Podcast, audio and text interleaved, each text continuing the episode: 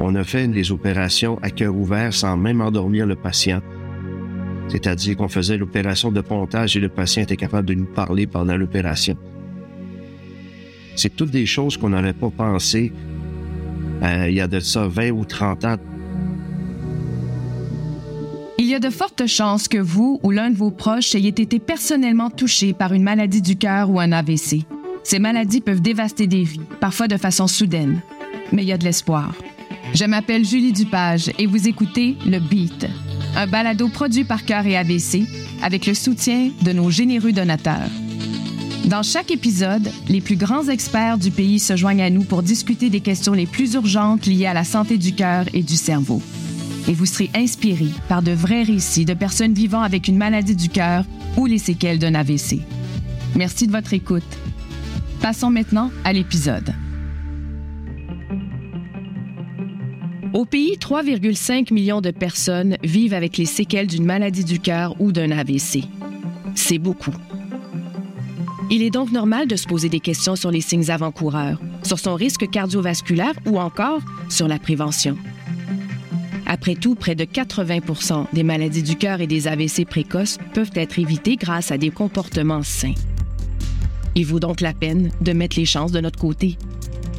Face à un cardiologue, nous souhaiterions en savoir plus sur le cœur, cette pompe qui travaille chaque seconde de notre vie, jour et nuit, ou sur les avancées en recherche qui ont été fulgurantes au cours des dernières années. Dans cet épisode, nous répondrons à vos questions et aux nôtres grâce au docteur Nicolas Noiseux, chirurgien cardiaque, professeur titulaire et chercheur clinicien senior. Quels sont, docteur Noiseux, les signes de la crise cardiaque et est-ce qu'ils sont différents chez l'homme et chez la femme? Quand on parle d'infarctus, c'est euh, souvent des douleurs qu'on va ressentir dans la poitrine, en arrière du sternum. Euh, chez l'homme, ça peut irradier au niveau du bras gauche. On peut sentir une chaleur, on peut avoir des sudations, un essoufflement, un malaise euh, généralisé. Puis, c'est quelque chose qui souvent va être transitoire. C'est quelque chose qui ne disparaît pas au repos. Lorsque ça ne part pas après quelques minutes, c'est important de se rendre immédiatement dans un hôpital. Maintenant, oui, il y a des différences avec les femmes. Euh, chez les femmes, c'est un petit peu moins euh, hollywoodien, c'est un peu moins euh, cinématographique. Souvent, la femme, ça se présentera pas comme chez l'homme aussi précisément qu'une douleur dans la poitrine, puis une douleur qui irradie jusqu'à au bras gauche ou la mâchoire, mais ça va souvent être juste une fatigue. Ça peut être un essoufflement. on va penser que ça peut être un petit brûlement au niveau de l'estomac, quelqu'un qui fait du reflux, par exemple. Et ça peut être donc très, très vague, OK? Et c'est là le problème, parce qu'on va souvent penser que c'est pas le cœur, que c'est pas grave, puis souvent les femmes vont pas penser d'en parler à leur médecin. Donc, euh, on pense qu'on peut pas être atteint nécessairement de maladie cardiaque, parce qu'à chaque fois qu'on parle de ça, on pense souvent de comment les symptômes se présentent chez l'homme. Qu'est-ce qui se passe après qu'une personne ait été traitée pour une crise cardiaque? L'important de comprendre, c'est qu'après un infarctus, les artères sont encore malades à l'intérieur du cœur. Donc, c'est possible que la personne qui a eu, par exemple, avec succès, un déblocage de son artère, elle est à risque de faire un autre infarctus parce que les artères demeurent malades. Alors, ça va être important de prendre en charge euh, la santé cardiovasculaire, changer les facteurs de risque et puis traiter, par exemple, si la personne fait de la haute pression du cholestérol, ou euh, des choses comme ça. Et puis évidemment, après tout infarctus, on va devoir donner des médicaments aux patients, des médicaments qui vont ralentir la fréquence cardiaque, ralentir le travail du cœur, donc ralentir la consommation d'oxygène. Et aussi, on va donner des médicaments pour éclaircir le sang. Souvent, c'est de l'aspirine, une simple aspirine pour empêcher les plaquettes d'agréger dans les artères puis causer euh, la formation de nouveaux euh, et si on trouve le patient fait la haute pression, on va traiter la pression. Si le patient fait le diabète, on va essayer de corriger le diabète. Somme toute, il y a beaucoup de travail à faire après un infarctus. On a des patients qui ont perdu une fonction importante jusqu'à 50% par exemple, et ces patients-là peuvent développer éventuellement de la défaillance cardiaque, c'est-à-dire que le muscle, la pompe, la fonction pompe ne sera pas suffisante pour permettre aux patients de faire des activités ou de reprendre une vie normale après un infarctus. Je suis certaine que beaucoup de gens qui nous écoutent euh, peuvent se poser cette question au niveau de l'intimité. Est-ce que c'est une bonne ou une mauvaise chose pour une personne qui a eu une maladie du cœur? Est-ce que c'est sécuritaire d'être euh, actif sexuellement après une chirurgie ou après une crise cardiaque? premièrement, il faut comprendre que la, blessure au niveau du cœur, elle est importante, même si on ne la voit pas. Souvent, ce qu'on remarque chez les patients qui souffrent d'un infarctus, ce sont des, gens dans la, fleur de l'âge, 50 ans, 60 ans, des professionnels.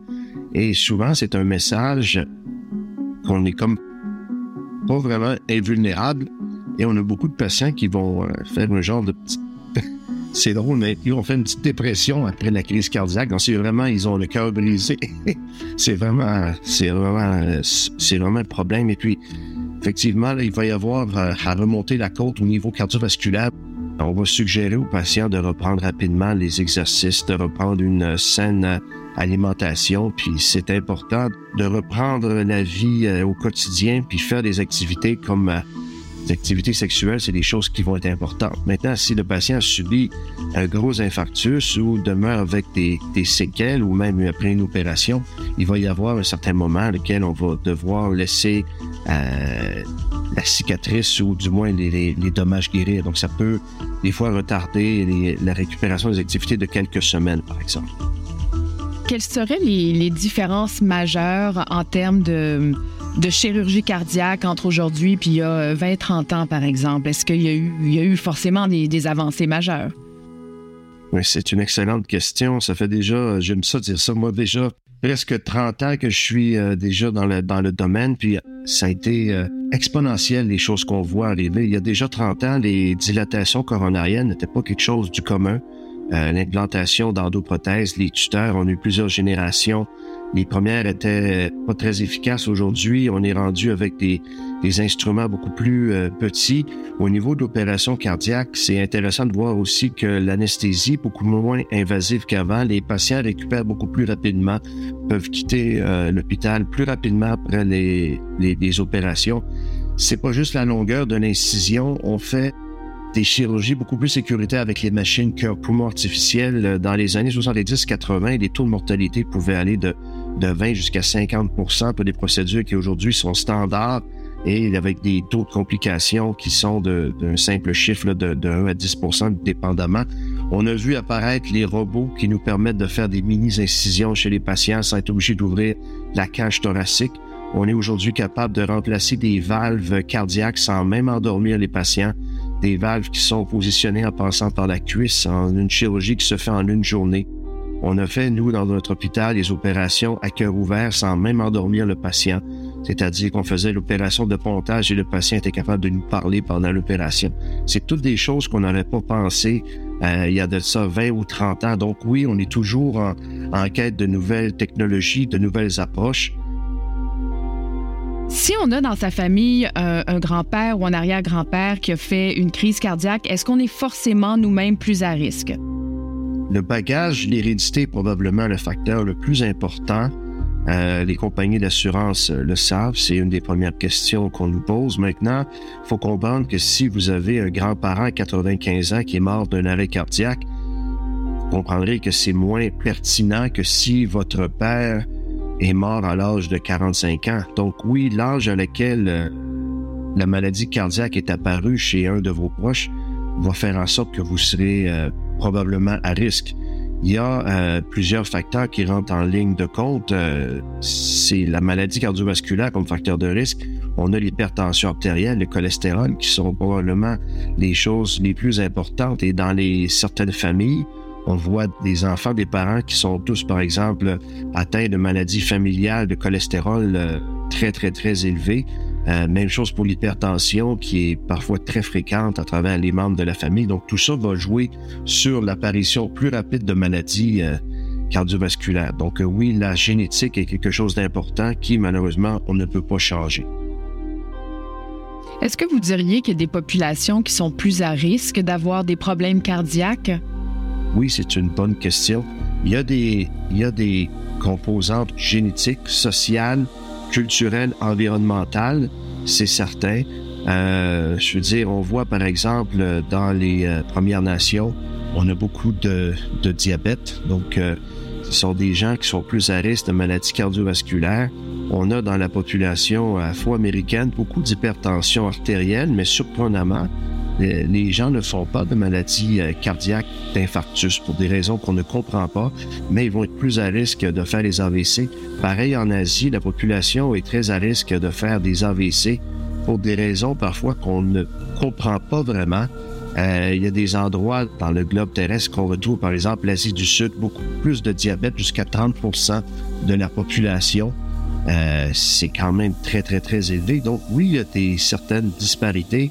Et euh, on voit, nous, par exemple, ici, là, le, le, le caucasien typique européen qui va se présenter avec une maladie coronarienne, on, est content ici dans le sens que souvent les gens vont avoir des grosses artères, donc les pontages, mettre des endoprothèses, c'est facile, mais on a des populations comme l'Asie du Sud, quand la maladie, elle est plutôt diffuse, comme si c'était un diabète qui s'est développé depuis 40 ans, pour lesquels les pontages ou l'installation des tuteurs devient presque parfois impossible. Donc, euh, il y a des grosses euh, différences, euh, effectivement, génétiques, puis il y a des différences aussi entre les hommes et la femme. Les femmes ont des artères plus petites. Euh, lorsque la maladie se développe chez la femme, ça va être plus tardif que chez l'homme. Donc parfois, la maladie va être plus avancée euh, que ce que l'on peut trouver chez l'homme. Donc ça va compliquer les opérations de pontage ou euh, les débloquer les artères avec les endoprothèses, les stents. Donc oui, il y a des grosses différences qu'il faut prendre en considération sur le type d'intervention qu'on va pouvoir effectuer chez nos patients. En plus des facteurs physiologiques, est-ce qu'il y a des facteurs socio-économiques qui peuvent avoir un effet sur la santé cardiaque?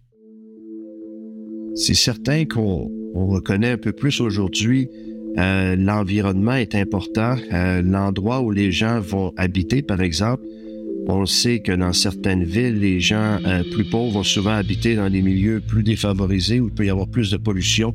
Il y a un lien direct entre la pollution et les maladies cardiovasculaires, le fait d'habiter proche d'une route passante, d'une autoroute, a même été démontré. Socioculturellement parlant, les gens parfois, les gens moins favorisés, par exemple, vont fumer davantage, ça c'est connu aussi, vont par exemple moins bien s'alimenter, donc directement avoir un lien justement avec le développement des maladies cardiovasculaires, mais aussi le traitement parfois euh, les gens défavorisés peuvent avoir moins bonne compliance euh, au traitement. Donc, c'est quelque chose qui est important. Puis oui, il y a euh, du travail à faire ici. Et on le sait qu'on doit aller cibler certaines clientèles plus vulnérables, puis travailler sur la prévention, mais aussi sur le, le conditionnement ensuite, puis la réhabilitation une autre question qui, à mon avis, beaucoup de gens se, posent, si une personne a cessé de fumer il y a 10 ans, 10 ou 15 ans, est-ce que ça a encore un impact sur le risque de développer une maladie cardiovasculaire? Ça, c'est une bonne question. Ça a pris euh, environ 20 ou 30 ans pour démontrer que le fait de fumer avait un lien direct avec le cancer du poumon. Euh, le lien avec les maladies cardiovasculaires a été euh, à peu près le même. Ça a pris beaucoup de temps à faire une démonstration. Il y a peu d'études qui ont regardé, effectivement, ça fait combien de temps, ça, je veux dire, ça prend combien de temps entre l'arrêt de fumer puis, disons, le retour à la base, mais c'est clair qu'un patient qui a arrêté de fumer depuis, par exemple, 10 ans va certainement avoir un risque de maladie cardiovasculaire qui va être le même qu'une personne qui a jamais fumé. Ça, c'est quelque chose qui est important et je pense qu'à partir de 3-4 ans déjà, euh, les risques vont revenir un taux beaucoup plus bas, voire un risque tout à fait normal. Donc, c'est une bonne chose d'arrêter de fumer et chaque jour que vous arrêtez de fumer va vous rapprocher davantage vers une santé cardiovasculaire. Donc, c'est important d'encourager les patients d'arrêter de fumer et justement de ne pas penser que, bon, j'ai fumé, tant pis, je vais continuer sans rien changer. Parce qu'on le sait que juste d'accumuler des déchets dans le sang, le manque d'oxygène, même au niveau des poumons, tout ça va faire en sorte que c'est quelque chose qui est ne veut pas néfaste. Et oui, chaque jour que vous arrêtez de fumer va vous rapprocher davantage d'une meilleure santé cardiovasculaire. C'est probablement le facteur de risque le plus important qui est le plus facile à corriger. Est-ce qu'il y a moyen de déterminer si la forme du corps d'une personne affecte son risque cardiovasculaire?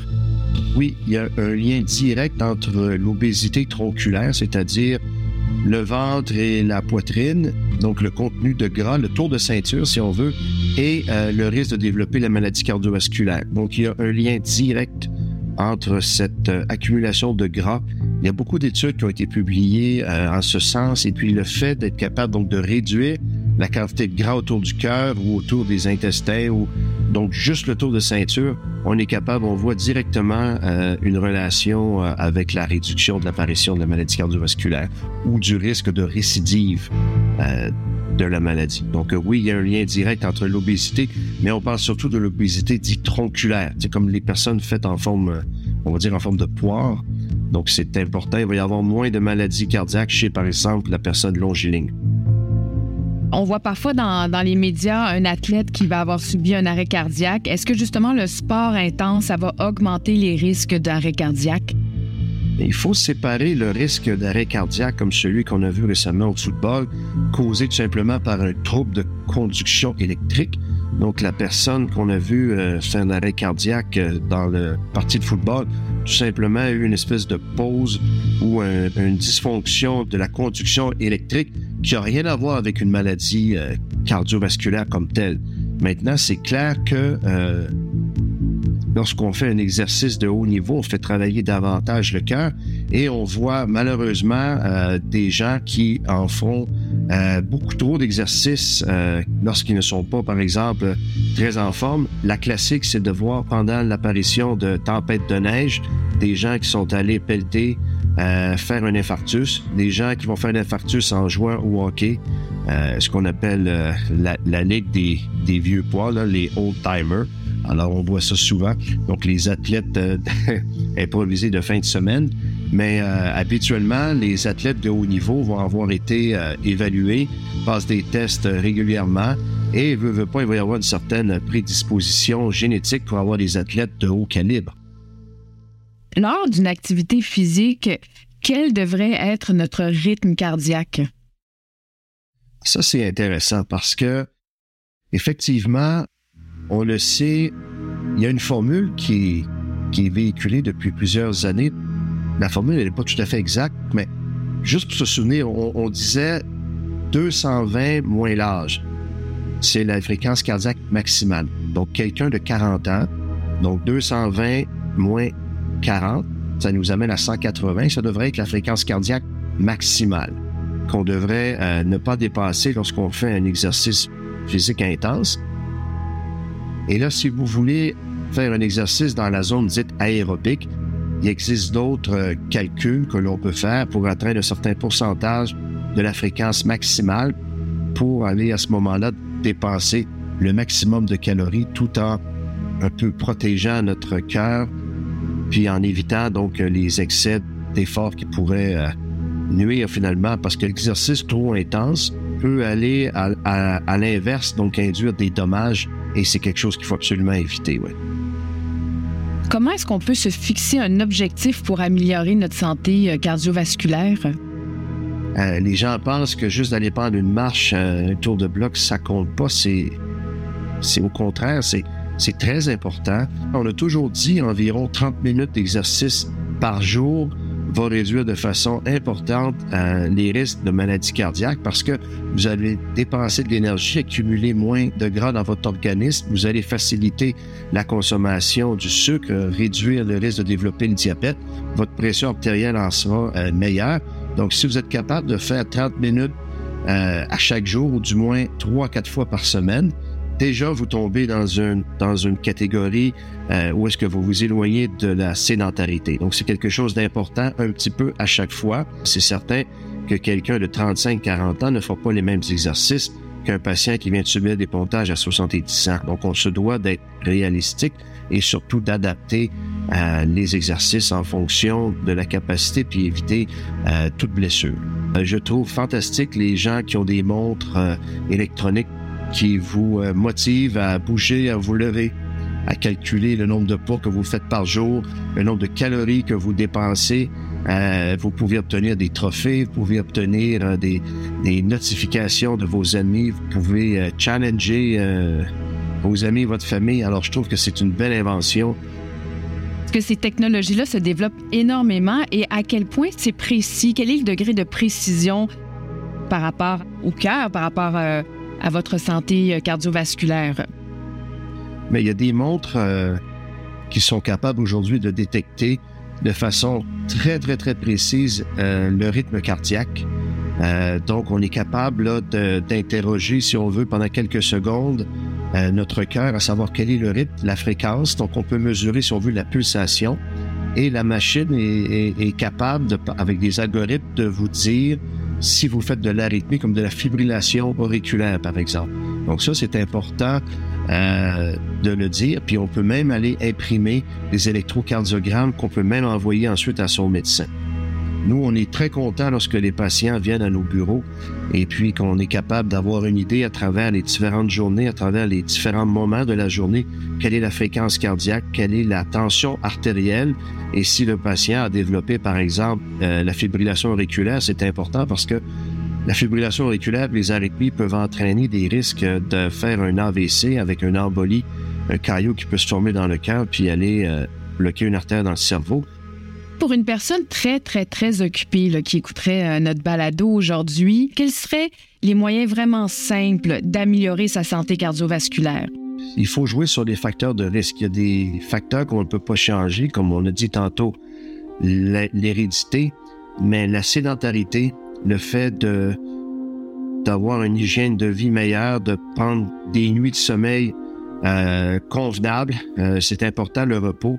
Euh, les gens, par exemple, qui sont à risque de faire l'apnée du sommeil pendant la nuit doivent absolument être évalués, suivis et utiliser leur machine euh, si jamais ils, ont des problèmes. On dit aux gens occupés, il faut prendre le temps de se relaxer parce que la tension artérielle peut avoir fâcheuse tendance à monter pendant les épisodes d'anxiété. Euh, le fait de se reposer va nous aider aussi au niveau mental, euh, de prendre un moment pour respirer, pour, pour, se, pour se régénérer, si on veut, de notre énergie. Et c'est important de prendre un certain moment, comme on a parlé tantôt, pour toujours faire un petit peu d'activité, bouger, se lever. De plus en plus de gens aujourd'hui ont des postes de travail, vont même aller jusqu'à travailler un certain nombre d'heures. beaucoup de télétravail aujourd'hui, donc les gens vont travailler debout. C'est quelque chose d'extraordinaire. Euh, au lieu de prendre l'ascenseur, pensez-y, on peut monter les escaliers, on peut euh, aller marcher. C'est bien d'avoir euh, marché avec son copain, sa copine ou un chien. Ce sont tous un ensemble de petits gestes. Euh, diminuer les apports de calories, diminuer la consommation d'alcool, diminuer tout ce qui peut en fait nuire à votre santé cardiovasculaire. Ce sont tous des petits gestes et on n'est pas obligé d'exagérer dans ce que l'on fait, mais un petit geste à la fois Merci à Dr Nicolas Noiseux, chirurgien cardiaque, d'avoir partagé son savoir avec nous. C'était une conversation tellement intéressante. Une chose importante à retenir est que la prévention commence par la connaissance de son risque cardiovasculaire et par l'adoption et le maintien de saines habitudes de vie. Chaque petit geste compte et s'accumule au fil du temps. Un autre point intéressant à retenir est que grâce au soutien de généreux donateurs et aux excellents chercheurs de partout au pays, des découvertes médicales importantes et de grandes avancées en recherche ont été réalisées, tellement grandes que le taux de mortalité lié aux maladies du cœur et à l'AVC a diminué de plus de 75 au cours des 60 dernières années.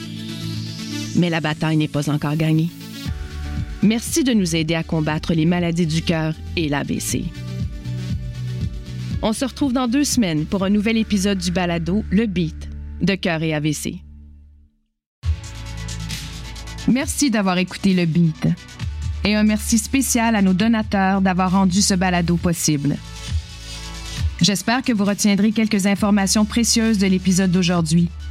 Peut-être aussi serez-vous inspiré à joindre une communauté déterminée à combattre les maladies du cœur et l'AVC. Abonnez-vous maintenant pour rester à l'affût, vous inspirer et retrouver l'espoir. N'oubliez pas d'évaluer et de commenter le balado pour que nous puissions toucher encore plus d'auditeurs. Restez à l'écoute pour notre prochain épisode. En attendant la prochaine fois, je suis Julie Dupage et merci d'avoir été des nôtres.